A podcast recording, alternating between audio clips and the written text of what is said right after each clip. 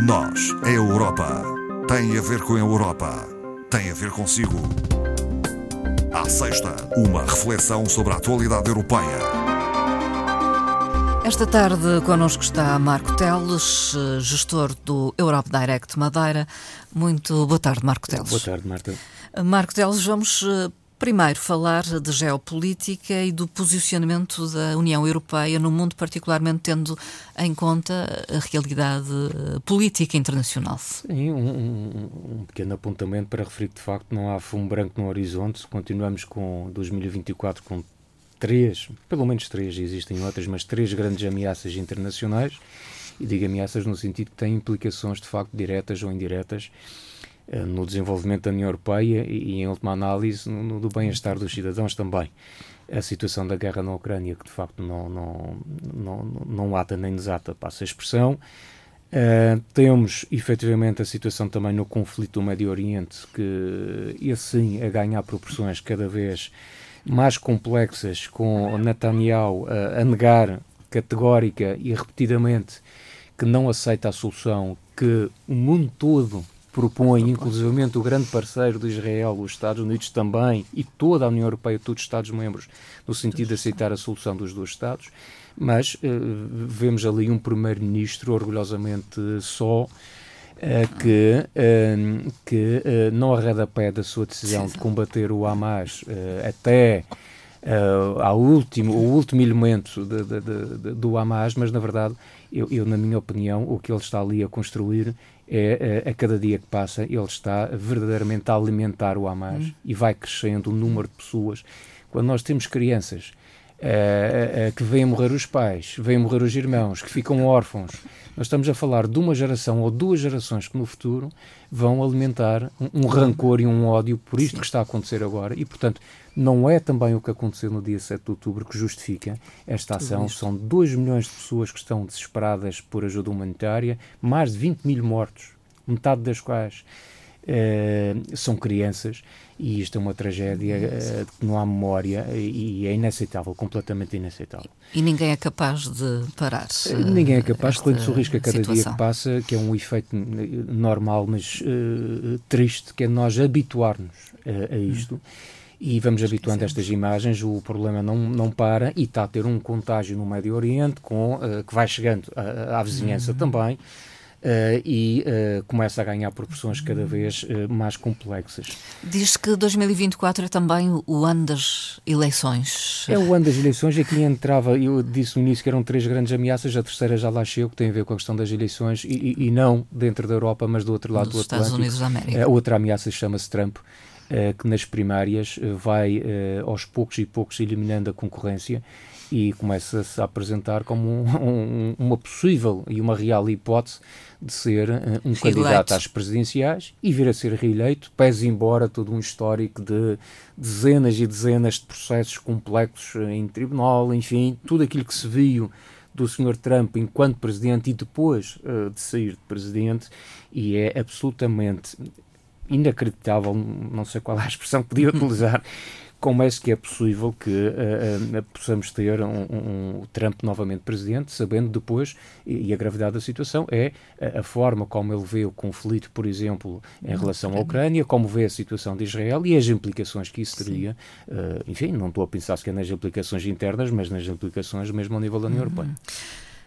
Marco Teles, estão hoje a acontecer as primeiras jornadas insulares sobre a Europa. Sim, é, as primeiras jornadas insulares é, é um, é um desafio que nos havia sido lançado verdadeiramente pela Federação Nacional de Estudos Europeus. Portanto, para quem não conhece, a FNE é uma federação, é portuguesa, portanto é nacional, e foi criada por várias associações juvenis, núcleos de estudantes, e tem este objetivo de realmente levar as temáticas europeias aos cidadãos, promover o projeto europeu e de forma muito particular junto dos jovens. E, portanto, já há algum tempo que nós tínhamos, eh, há algum tempo, anos mesmo, uma, uma intenção de promover aqui na região o Europe Direct. Madeira, em parceria com a FNE, desenvolver aqui um encontro e então encontrou-se uh, esta, esta, esta solução de criar aqui as jornadas insulares para a juventude, que, que, realmente estão a decorrer esta tarde, e que vão ter continuidade também amanhã. amanhã num outro evento, em articulação com, com outro parceiro, neste caso a Câmara Municipal do Funchal, que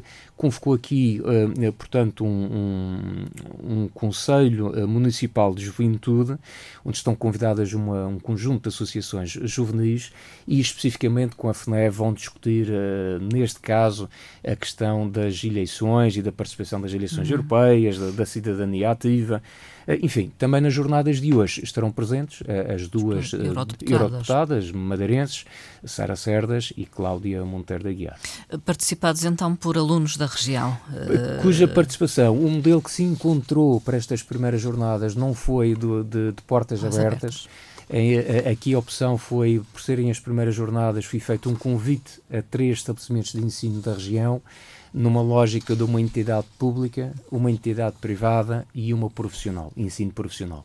Foi isso que esteve Sim. na organização, na base desta organização, e uh, pensamos que a iniciativa há de ser certamente um sucesso. Há de crescer. E que num próximo ano ela possa efetivamente estar aberta a muito mais jovens que possam participar nesta jornada.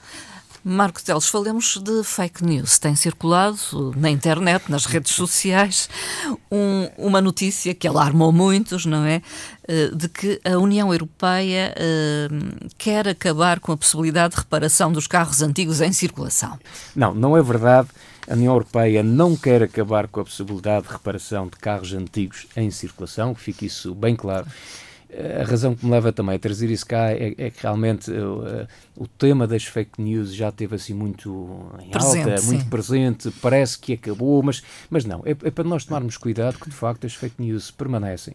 E, e realmente como que uh, deparei-me logo de manhã com, com esta notícia que circulava nas redes sociais, mas uma das recomendações que se dá quando isto aparece nas redes, nos TikToks e outras por aí andam, eh, é que se verifica a fonte. E normalmente o que se tem em conta, bom, mas se isto for de um meio de comunicação social credível, não é? Sim.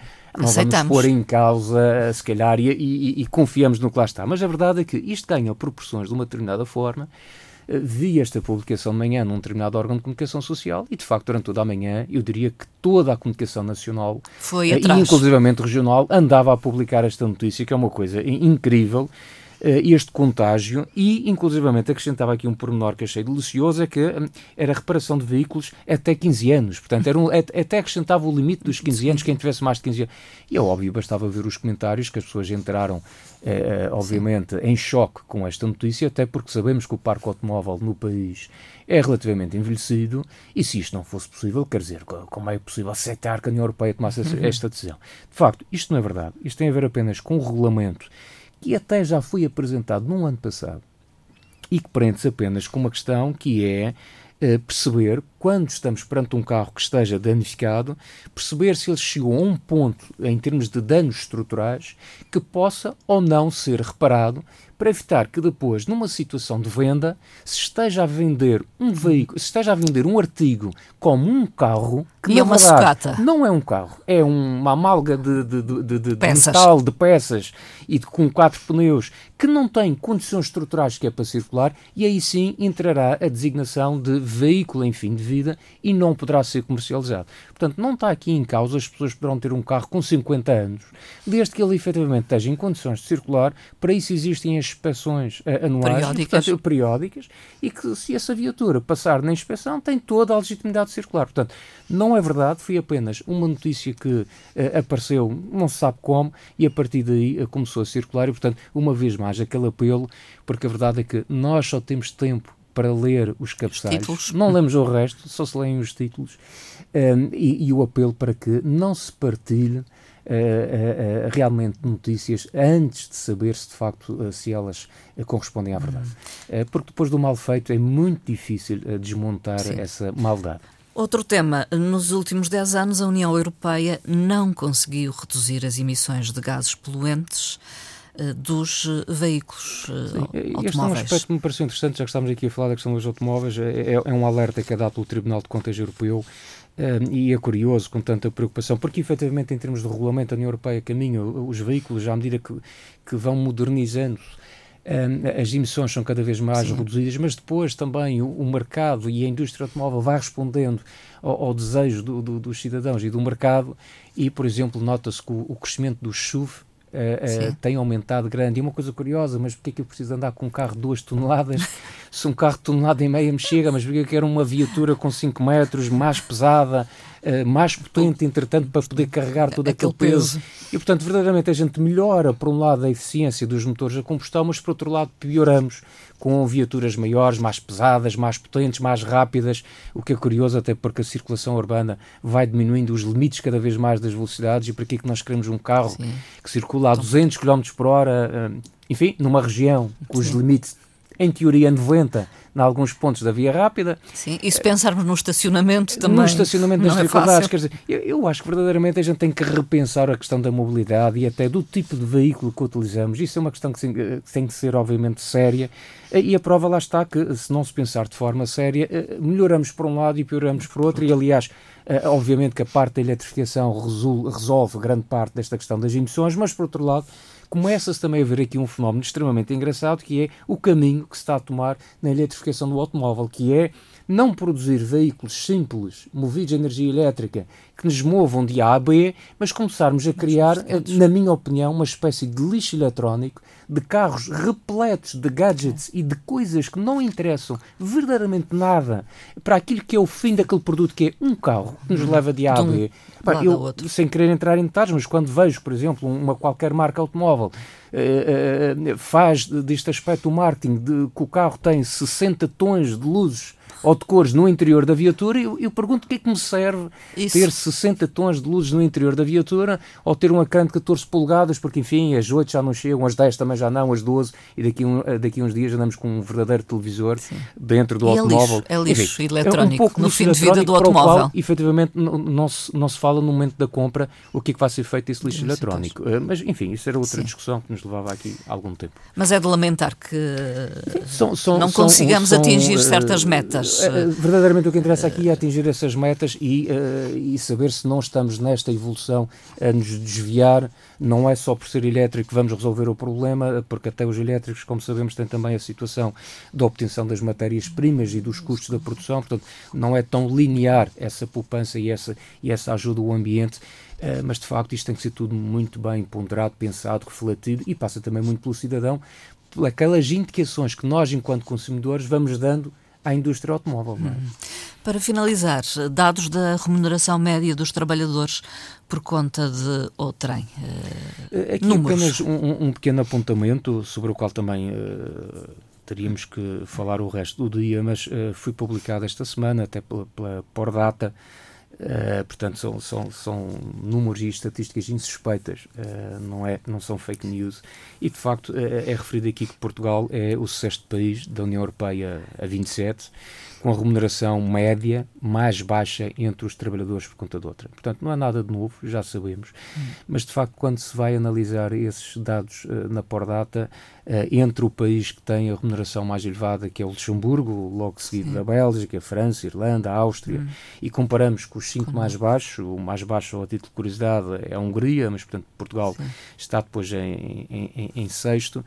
Uh, e, e, não muito distante uh, dos piores, uh, de facto a gente verifica que há aqui cenários quase diferenças quase três vezes a, a, a, realidade de alguns hum, países isso. dentro do, da União Europeia, sobretudo do leste e o caso português, com aqueles que estão mais desenvolvidos. E, e depois, normalmente, quando se tenta rebater este, este aspecto da, da diferença abissal que nós temos em relação a outros países, olhamos para o passado faz uma análise do que eram os valores no passado, em 95 e o que temos agora, e chegamos à conclusão que de facto nós crescemos. Crescemos quase em termos de remuneração, quase para o dobro. Houve uma evolução tremenda. A questão é que os outros também cresceram e, em alguns casos, não cresceram em dobro, cresceram em triplo ou até mais. E, portanto, Por nós continuamos, eh, do ponto de vista prático, uh, um pouco aquém daquilo que era o desejável. Estamos a falar de países como a Polónia, eh, estamos no fundo a, a falar destes exatamente estamos no fundo a falar do, do, de um grupo de países normalmente que entraram mais tarde leste, na União que Europeia. entraram mais tarde e que efetivamente têm, têm visto o, o, seu o seu rendimento crescer uh, a um ritmo uh, bem mais rápido do que aquele que se verifica infelizmente no nosso país Marco Teles, obrigado uma vez mais. Obrigado eu, pedindo desculpa por esta notícia que não é mais Não é mais agradável final. para o Seria bom dizer que estamos uh, quase no topo do, dos 27, mas não estamos, infelizmente.